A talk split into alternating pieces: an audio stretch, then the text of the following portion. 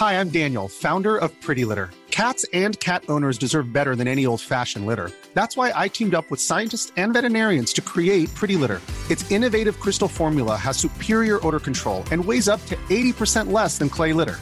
Pretty Litter even monitors health by changing colors to help detect early signs of potential illness. It's the world's smartest kitty litter.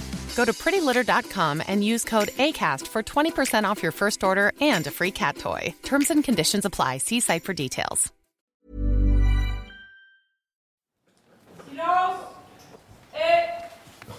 Moteur Allez, moteur est demandé. Non. Son tourne. Et action nombreux sur les sites. Monsieur le procureur, bonjour. Bonjour. Est-ce qu'on a pu voir son visage? Ah, on a vu qu'il n'y avait rien à voir, elle a été défigurée. Son visage a été réduit en bouillie. Parce qu'elle était belle, j'en suis sûr. Donc, pas de vêtements, pas de signe distinctif, une bague à l'annulaire gauche. Bien sûr, pas de papier, on n'a rien pour établir son identité. Elle a probablement été assassinée cette nuit, on sait pas où, puis transportée ici après. Le concept de base, c'est quoi? Un crime. Et quel est le point de vue de chacun des protagonistes euh, du pénal? Que voit et que doit faire euh, le flic ou l'équipe policière? Que voit et que doit faire le procureur, que voit et que doit faire le juge d'instruction, idem s'agissant de l'avocat pénaliste.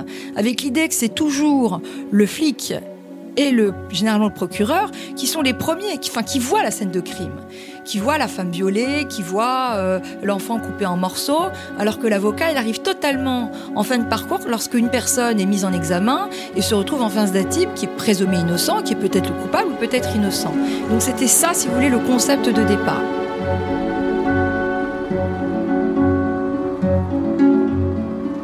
Je vais ouvrir une information. Je vous charge officiellement de la suite de l'enquête. Capitaine Lorberto.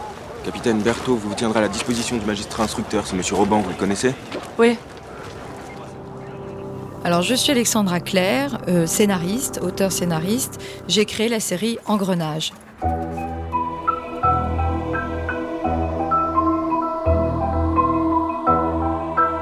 C'était en 2003, il me semble. Le producteur, Alain Claire, euh, on commence à discuter. Euh, après de nombreuses discussions, il m'a dit écoute, vraiment, euh, c'est ouvert pour toi. Tu fais euh, la musique que tu veux, mais je veux que ce soit original. Je veux que ça sorte du piano-voix ou piano-corde et qu'on fasse quelque chose qui te fasse penser vraiment à un engrenage, à une spirale. Stéphane Zidi, compositeur de toutes les musiques d'Engrenage. Dans les génériques en général, effectivement, c'est un code policier qui est des, des cordes, qu'il y ait euh, du piano. euh, c'est vraiment le truc euh, standard, quoi. Et on est parti sur cette histoire de gamelan, qui est ces fameuses cloches euh, euh, tonalisées qui viennent de Bali. Voilà, je suis parti, je sais pas pourquoi sur ce délire-là, mais ça me parlait. Le fait qu'il y ait cette espèce de ritournelle comme ça, qui fasse penser donc à l'engrenage. Ce qui fait aujourd'hui le, le- le générique début d'engrenage.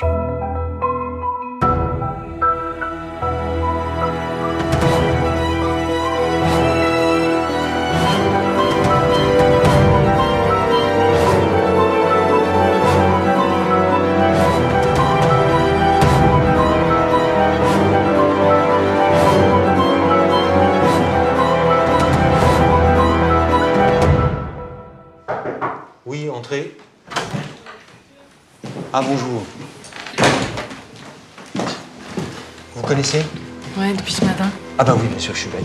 Mais, mais je croyais au tribunal, vous avez expédié en face, non? J'avais envie d'assister au duel. Trop tard, il est mort après mon réquisitoire. Il est mort? En pleine audience? Alors l'idée d'engrenage, à l'origine, a un départ un peu particulier, c'est que j'ai été avocate pénaliste pendant 9 ans, que euh, lorsque j'ai exercé ce métier, j'ai été très très étonnée de voir que euh, beaucoup de mes clients avaient une vision totalement anglo-saxonne de la procédure pénale, me demandaient s'il y avait des mandats de perquisition, si on devait appeler le président d'un tribunal votre honneur. Ça m'a beaucoup interrogée et j'ai constaté à l'époque, on est dans les années 95, que effectivement tout ce qui est autour du judiciaire, ce sont des séries ou des feuilletons à l'époque anglaises ou américaines. Me vient l'idée euh, de créer une série sur le monde judiciaire, c'est-à-dire à travers un monde d'avocats, un cabinet d'avocats avec les intrigues entre avocats pour être associés, etc., à travers lequel on découvrirait euh, le monde judiciaire. Ça donnera naissance à Avocats et Associés, que Son et Lumière, qui est également le producteur d'Engrenage, va donc euh, lancer. Et au bout d'un moment, je me suis dit, alors qu'Avocats et Associés existaient encore, je me suis dit, mais pourquoi pas lancer, je dirais, ma propre série? Et c'est de là où est née l'idée d'Engrenage.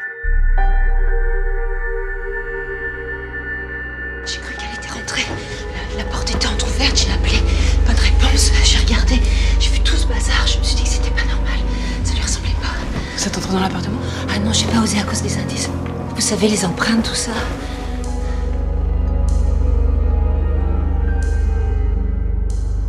Je savais que mon père, qui fut un producteur réputé et assez avant-gardiste, assez visionnaire, il faut le reconnaître, il serait pas du tout chaud euh, pour que je me lance dans ce genre d'aventure.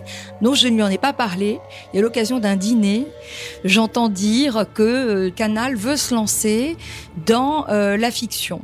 J'entends ça et moi, totalement naïve, j'envoie mon petit projet direct à Canal+. Et là, Fabrice de la Patelière, qui travaille en binôme avec Dominique Jubin chez Canal+, appelle mon père et dit ce projet nous intéresse, on veut vous voir.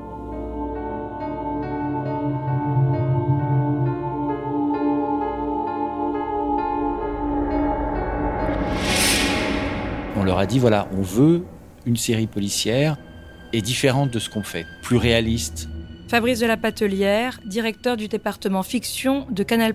Et c'est cette discussion euh, qu'est née ce qui allait devenir Engrenage. On n'avait pas encore fait de série. On lançait ce qui deviendra la création originale de Canal+. Moi, j'ai démarré en 2002. Donc 2002-2003, c'était le début de la réflexion, les premiers développements de projets de série. À l'époque, Canal+ n'avait pas tellement développé de fiction, à part les sitcoms avec H, qui, était le, le- grand succès. On- On voyait bien que aux États-Unis, la série commençait à être ce phénomène extraordinaire. C'est l'époque des premières grandes séries de HBO. C'était Les Sopranos, c'était Six Feet Under, et nous, on était très fascinés par ça.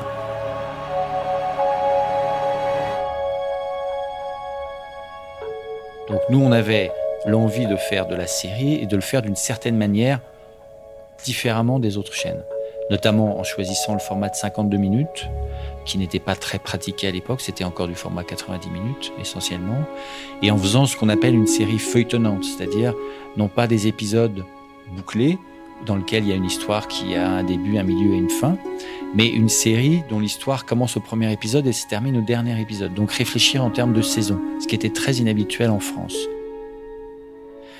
Et pour limiter les risques, comme c'était vraiment le début, on a décidé de produire un premier épisode. Intrigue au palais, très mauvais titre, très drôle mais très mauvais titre, on en a beaucoup ri avec euh, Alain Claire, Euh, c'était notre titre de travail. Donc on s'est dit, on va limiter les risques, d'abord commencer par produire un seul épisode, ce qui nous permettra éventuellement de faire des corrections, et ensuite on, on écrira et on tournera les suivants pour diffuser la saison entière. Ça a été assez fondamental euh, notamment le, le- le travail avec euh, le réalisateur Jean-Teddy Philippe, qui a réalisé ce premier épisode et qui a fait le casting. C'est lui qui a trouvé les acteurs. Et, et on sait l'importance des acteurs euh, pour Engrenage. Allez, place de départ, s'il vous plaît. Donc, euh, tu enchaînes. Thierry et Caro, je vous rappelle que l'aparté, vous commencez à causer comme ça, tac, tac, tac, tac, tac, et vous finissez.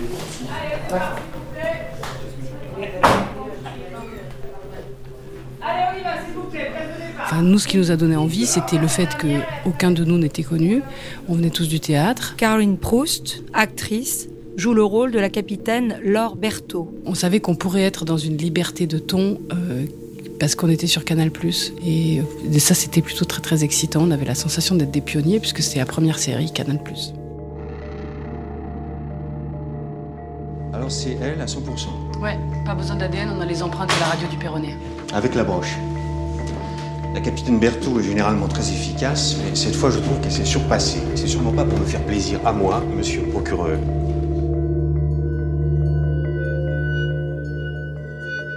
Quand j'ai reçu le scénario, j'y suis allé un peu arculon parce que, si vous voulez, je, dis pas ça du tout par mauvais esprit, mais le type de fiction française qui existait avant Engrenage et qui produisait des choses tout à fait formidables, hein, type, je sais pas, mettons en France, euh, Julie Lescaut, Maigret, des choses comme ça, avait cet inconvénient pour des acteurs de, cadrer, je dirais, de cibler trop euh, l'acteur jusqu'à le rendre à peu près, euh, je dirais, inutilisable pour d'autres fictions. Philippe Duclos, acteur, joue le rôle du juge François Roban. Alors pourquoi j'ai accepté? D'abord parce que c'était pas le rôle principal. C'était une série, en fait, bon, j'allais le découvrir après, mais en ce sens moderne. J'entends par là qu'une série classique tourne autour d'un personnage central, si vous voulez, et tout repasse par lui. Je pense que le concept moderne de, série, c'est justement c'est ce qui a fait éclater cette notion centrale, et, donc on a au centre une espèce de, de galaxie de personnages qui tournent comme ça. Se trouve que pour une fois j'ai eu le casting, donc donc moi j'étais ravie. Je pense qu'on était tous ravis. On venait tous du théâtre, on n'avait pas beaucoup tourné. euh. Audrey Fleurot, actrice, joue le rôle de l'avocate Joséphine Carlson. Madame Andrew, merci de m'avoir attendu. Joséphine Carson, je suis votre avocat commis d'office. Je connais pas votre affaire, mais vous allez me raconter. C'est même étonnant qu'on ait pu continuer, enfin qu'on ait eu le luxe de faire un, pilote avec toutes les fragilités euh, qu'il avait hein, et de quand même avoir eu la possibilité de, faire la saison 1, c'est assez étonnant. On comprenait pas grand chose dans le pilote, c'était très bordélique.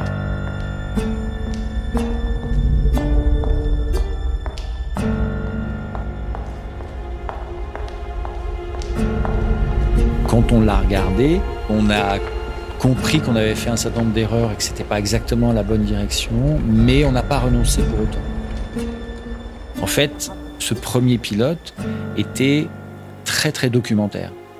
Sauf que on n'avait pas la force de la réalité et on n'avait pas non plus la puissance qu'apporte la fiction et le romanesque. À tel point que on n'a rien gardé de ce premier épisode. Au départ, on se disait, on va sans doute euh, re- re- refaire certaines scènes. euh, et en fait, à l'arrivée, personne ne l'a vu à part les gens de la production. euh, on est, on est une poignée à l'avoir vu. Donc a été mis en chantier à partir de là euh, ce qui allait devenir engrenage, c'est-à-dire euh, avec uniquement six personnages principaux, trois flics, une avocate, un substitut et puis un juge d'instruction.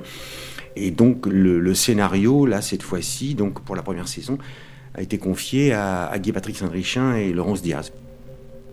Et donc, il y a un certain nombre d'intrigues qu'on a trouvées. Guy-Patrick Saint-Richin, scénariste de la saison 1 d'Engrenage. Alexandra Claire a apporté par exemple l'intrigue du bébé coupé en morceaux. qui est une histoire que j'ai vécue. J'ai même vomi sur le dossier parce que je m'y attendais pas du tout. J'ai vu les photos. J'étais à Créteil, je me souviens, je jouais à la juge qui était hyper gênée. Bon, elle me montre le dossier. Je m'attendais à un trafic de stupes. J'ouvre le truc.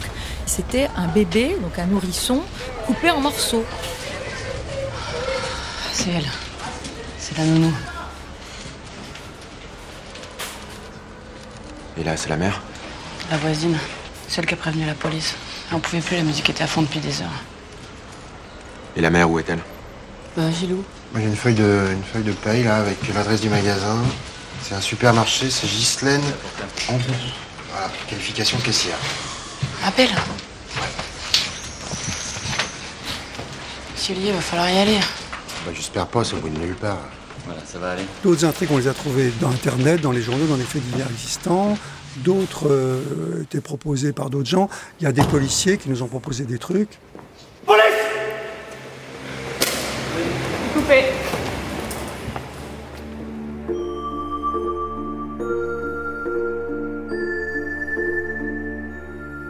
Euh, Engrenage a commencé, euh, c'était euh, à la fin 2005, ça fait quand même déjà euh, 13 ans. Et à l'époque, les séries françaises, c'était une forme de désert. Olivier Joyard, critique de série aux Inrocks. On avait des choses, mais qui étaient euh, loin des standards internationaux. C'est-à-dire que l'écart qu'on constate aujourd'hui entre séries françaises et séries internationales, il était encore plus grand en 2005. Et c'est pour ça que l'arrivée d'Engrenage, elle a créé une sorte de choc. En tout cas, on s'est dit, tiens, voilà une série qui ressemble à une série et qui en plus nous parle euh, de la société française et des, forces en présence, euh, je dirais, d'une manière euh, plutôt nouvelle. Et c'est ça vraiment. C'est-à-dire qu'il y a déjà eu des séries françaises policières très bonnes. Entre la fin des années 90 et le début des années 2000, il y avait PJ, qui était créé par Frédéric Krivine. Mais c'était une sorte de réalisme, mais qui était quand même très édulcoré qui passait en prime time sur le service public à une époque où il y avait encore des séries euh, qui étaient vraiment euh, l'image plan-plan de la série française. Donc euh, avant Engrenage, la plupart des séries policières françaises avaient une visée réconciliatrice. Engrenage, ça montre qu'il n'y a pas de réconciliation, en tout cas pas tout de suite. La réconciliation, c'est dans toute la société qu'elle n'a pas lieu. Et c'est ça qu'Engrenage montre très bien, puisqu'il y a à la fois des personnages de flics, mais aussi juges, et c'est ça qui a vraiment fait l'originalité d'Engrenage. Moi, c'est vraiment cette idée qu'Engrenage, elle couvrait tout le spectre social et politique euh, et institutionnel en France.